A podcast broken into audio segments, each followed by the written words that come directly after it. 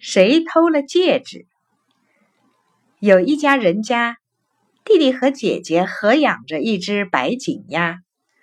白颈鸭能从手上啄东西，让人家抚摸它。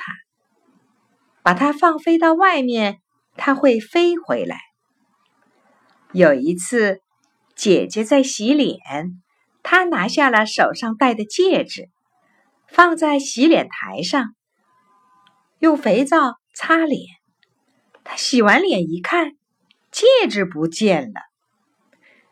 他大声对弟弟喊道：“把戒指还给我！把戒指还给我！不要开玩笑！”弟弟回答说：“我什么也没有拿呀。”姐姐和弟弟吵了起来。奶奶听见了，说：“你们这是怎么一回事？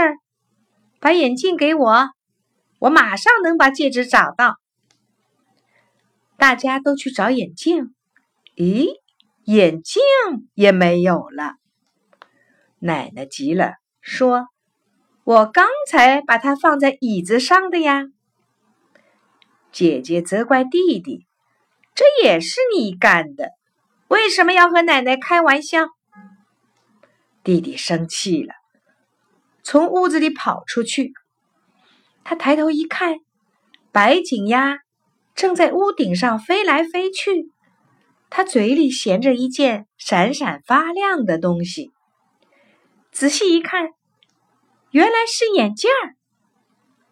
他赶紧躲在树后面看着。白颈鸭落在屋顶上，机警的朝四面看看，用嘴把眼镜塞进屋顶的空缝里去了。